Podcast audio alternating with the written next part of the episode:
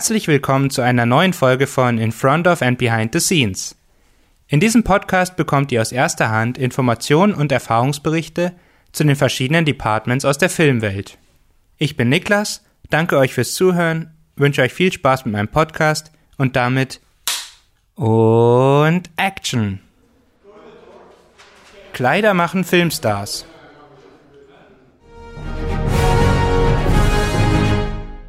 Ich unterhalte mich heute mit Angela Allgeier. Sie war vom Februar 1979 bis Juni 2020, also 42 Jahre, beim BR in Unterföhring und auch auf Tour bei diversen Produktionen als Gewand- und Kostümbildnerin tätig. Auch bei Filmproduktionen im Ausland sowie bei Studioproduktionen, Shows und Fernsehsendungen wie beispielsweise bei Tölzer Sängerknaben, historischen Filmen wie Malva oder den Peter Strom-Krimis in Italien und Marokko und vieles mehr war sie unterwegs. Freut mich heute, mit dir über deine Tätigkeiten zu sprechen und bin gespannt auf die Antworten und Erfahrungsberichte. Servus Angela. Servus Niklas. Wie verlief damals dein Einstieg in die Fernseh- und Filmbranche? Mit einem Praktikum in Unterföhring, mhm. weil Film ist wieder ganz was anderes. Und dann habe ich auch Kostümkunde bin ich auf eine Schule gegangen mit Kursen, mhm. mit Kostümkunde und dann durfte ich aber schon ganz bald meine ersten historischen Filme im Studio mit dabei sein und am Anfang war ich auch viel im Kostümfundus um den ganzen Ablauf und wissen, wo die bestimmten Kostüme und alles sind, aber das hat sich in den Jahrzehnten auch sehr verändert. Mhm. Muss man für deine Arbeit hauptsächlich an Mode interessiert sein? Ist das eine Voraussetzung? Äh, äh, also ich, ich glaube, wenn ein das nicht Spaß macht, ich war schon als Kind immer interessiert an Kostümen, an Modenschauen im Fernsehen, mhm. was man halt damals so gesehen hat, und habe Kochlöffel genommen und damit Geschirrtücher irgendwie ein Kostüm kreiert. Alles klar, interessant in solchen äh, Behind-the-Scenes oder Making-of-Videos von ja. größeren Produktionen sieht man ja auch häufiger, ähnlich wie Modedesigner, Leute auch die Kostüme zeichnen, schneidern und nähen. Ja, zeichnen habe ich nicht gekonnt, aber ich habe ich hab Bücher gehabt, wo ja. ich das dann gezeigt habe, wie ich mir das vorstelle. Mhm. Und ähm, wenn man Gewand, also Kostümgewand gemacht hat, hat man ja nur eine Kostümbildnerin gehabt. Mhm. So habe ich eigentlich angefangen. Und dann hat man mitgearbeitet, aber total mit. Aber später war es dann so, dass ich auch oft sehr viele historische Sachen, wo meine Lieblingszeit war, die 40er und 50er Jahre. Ja. Aber auch Biedermeier ist schön, aber sehr aufwendig und sehr schwer.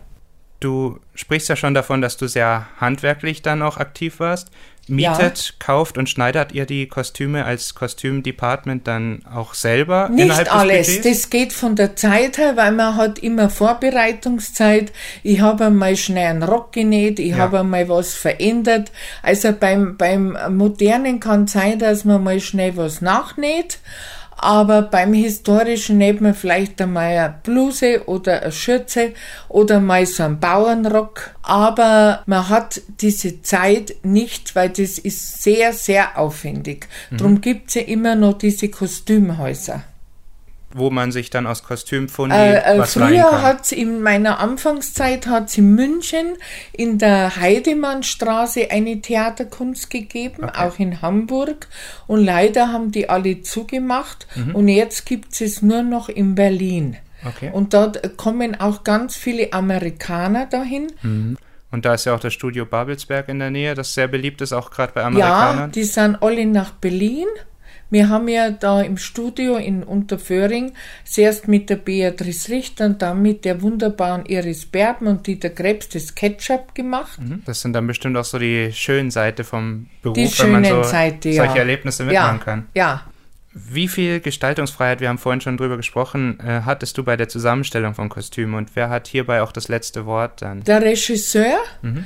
aber leider hat sich äh, manchmal auch, reden auch die Schauspieler mit, okay. aber was dann der Regisseur sagt, machen es meistens. Ja dann äh, ist es halt in den letzten Jahren leider so geworden, manchmal, dass Leute mitgeredet haben, wo du gedacht hast, das gibt es nicht. Meistens Redaktionen, wo wirklich nichts verstanden haben vom okay. Kostüm. Alles klar.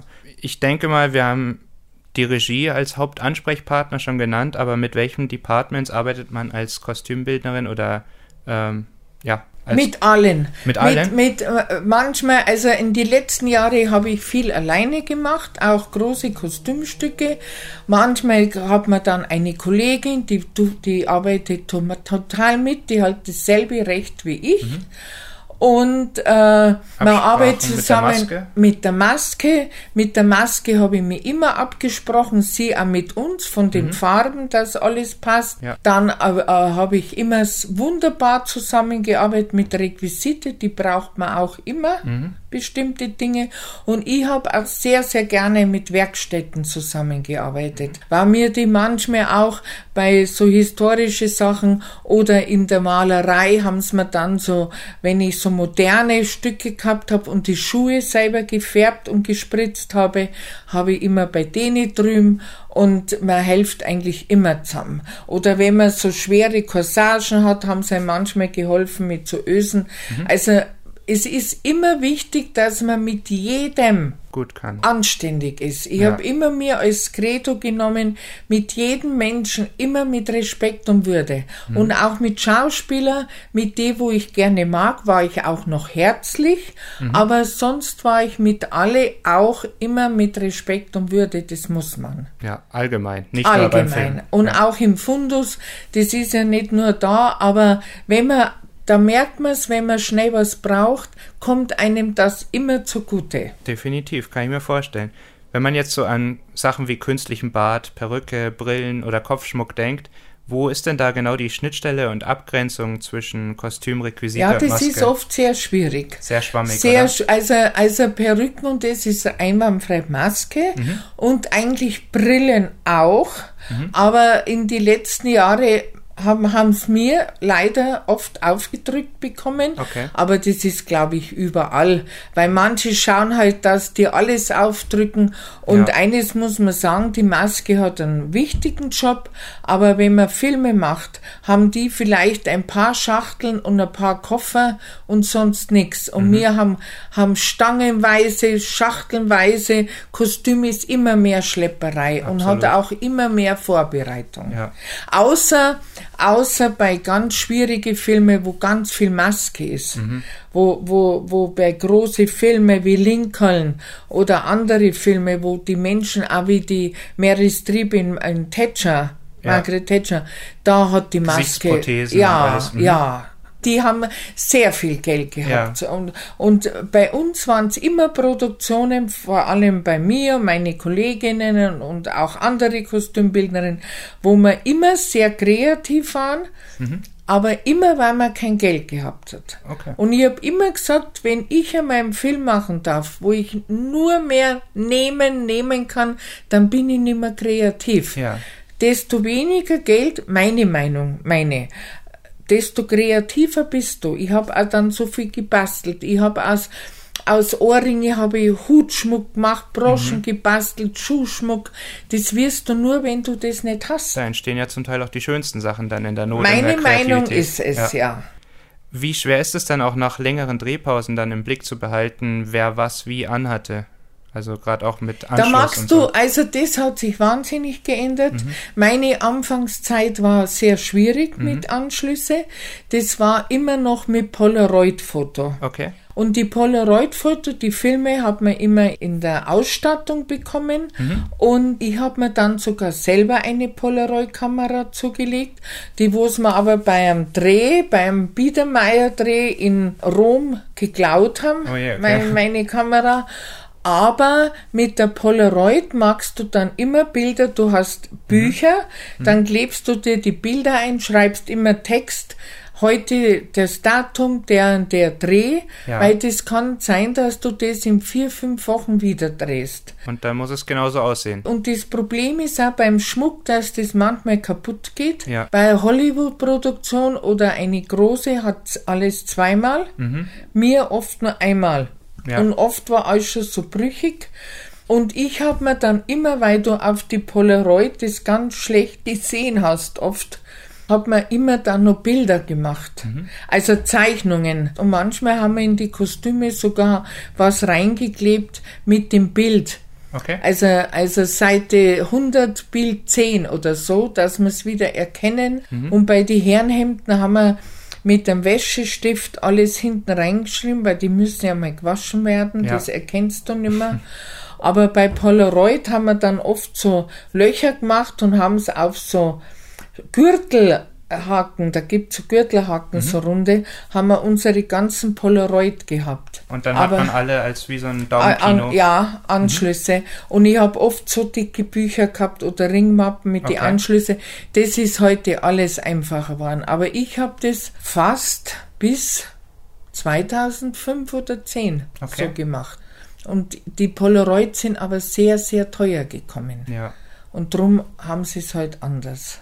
Aber wie gesagt, es wird jetzt gar nicht mehr im BR so viel Filme gedreht. Ich mhm. habe das große Glück gehabt, fast bis zum Schluss, dass ich auch oft am Theater arbeiten habe dürfen, sehr viel im Fürth bei Heismann und Rassau mhm. und die haben auch oft 50er Jahre Stücke gemacht, sogar historisch. Jetzt haben meine Kolleginnen Biedermeier gehabt bei denen und das ist immer sehr schön, ganz egal wie das Stück ist, dass man so eine Sachen machen darf kann ich mir vorstellen. Ähm, kommen wir mal auf ein anderes Thema. Die Antwort auf folgende Frage ist absolut freiwillig, wäre aber interessant. Äh, war die Gage, die für Kostümbildner gezahlt wird, so bemessen, dass man gut davon leben kann? Ich habe dadurch, dass ich angestellt war, ja. habe ich auch, wenn ich Kostüme gemacht habe, nichts bekommen. Okay. Ich war halt dann auswärts und habe, also du hast dann deine Zuschläge bekommen für draußen Du hast für die Überstunden Zuschläge bekommen, Feiertag, Sonntagszuschläge, mhm. aber rein das Kostümbildner äh, Gehalt habe ich nicht bekommen. Okay. Ich habe mein normales Gehalt bekommen, aber ich habe mich auch fest anstellen lassen, weil ich alleinlebend war und weil es einfach eine Sicherheit ist, jedes Monat sein Geld zu haben. Das stimmt, ja, das geht ja auch vielen so. Aber äh, zu, zu, zu deiner Information, der Kostümbildberuf, der mhm. Bühnenbildberuf, der Requisiteurberuf, die ganzen Handwerksberufe, ja. die wo so viel können, ist alles unterbezahlt. Mhm. Auch beim Theater. Ja, leider. Leider. Die Handwerksberufe leider.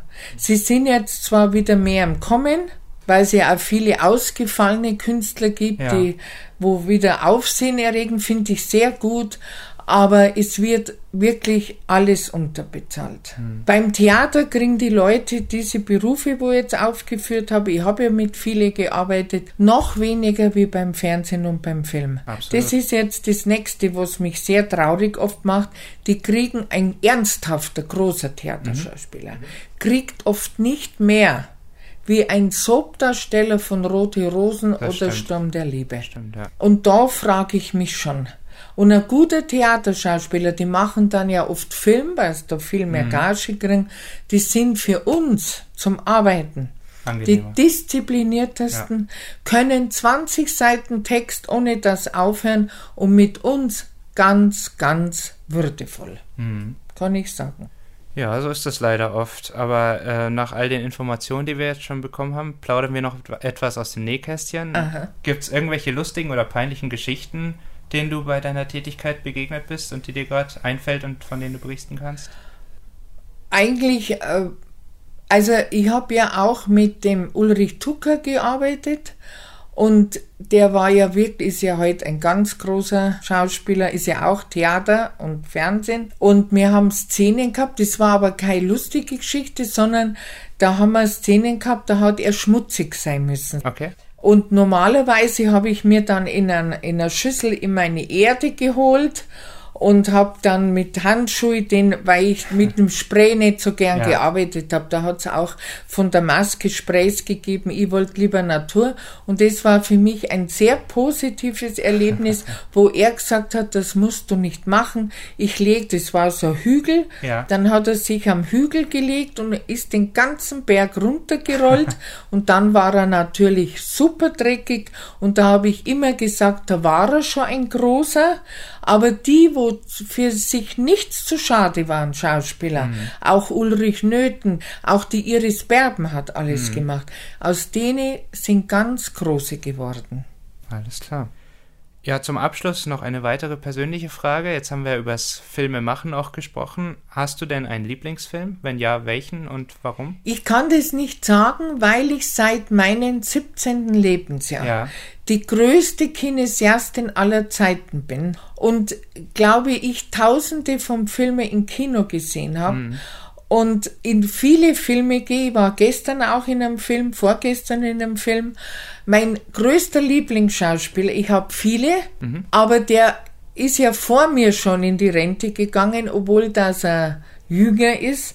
Das ist als der einzige Schauspieler, wo als Mann drei Hauptrollen-Oscars gekriegt hat. Für mich einer der wahnsinnigsten und besten Daniel DeLuise. Mhm. Ich finde auch ganz großartig Christian Bale in seine Filme. Auch die Batman-Trilogie, wo, wo der Chris Nolan gedreht mhm. hat, die waren ja. alle mit ihm. Ja. Die habe ich mir angeschaut. Ich würde von anderen Schauspielern nie in einen Batman-Film gehen. Mhm. Aber es gibt so viele Filme. Lieblingsfilme von mir sind ganz viele englische. Kann ich jetzt gar nicht aufzählen, mhm. weil ich fast normalerweise in der Woche zweimal ins Kino gehe. Schön. Aber Englisch und Skandinavisch sind für mich meine Traumfilme. Und es gibt sehr, sehr gute amerikanische, mhm. weil die können das einfach. Die haben es drauf. Ja, aber die haben nicht mehr so viel Geld wie früher. Mhm. Ich mag es, ich habe sehr gern den Chef Bridges immer mögen. Ja. Oder auch die ganz Jungen jetzt, wo danach kommen. Die haben ganz gute Leute. Mhm. Also kann man sagen, Lieblingsschauspieler, aber keinen direkten Lieblingsfilm. Ja, jetzt, jetzt hast du ja den Kleiderbügel mit den Kostümen inzwischen an die nächste Generation weitergegeben. Ja, schon 2020. Möchtest du den angehenden Kostümbildnern oder denen, die es vielleicht noch werden wollen, noch was mit auf den Weg geben?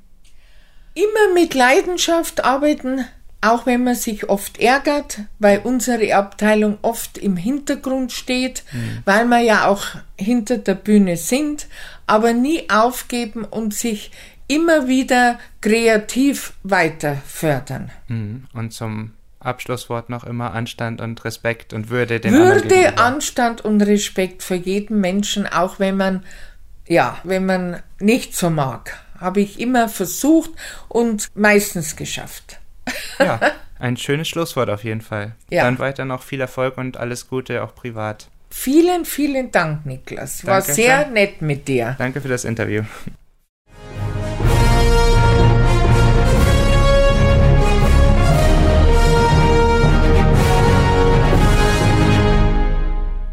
Diese Podcast-Reihe ist im Rahmen meiner Bachelorarbeit für die Technische Hochschule Deggendorf entstanden. Die lizenzfreie Musik Superhero Theme 7963 der Seite pixabay.com wurde freundlicherweise kostenfrei durch den Nutzer Humanoid VFX zur Verfügung gestellt. Die Atmo mit dem Titel Film Set Roomy Voices and Guffers Working Thuds Gels Rolling Up in Large Hall 1 Flag vom Nutzer Kyles stammt kosten- und lizenzfrei von der Seite freesound.org.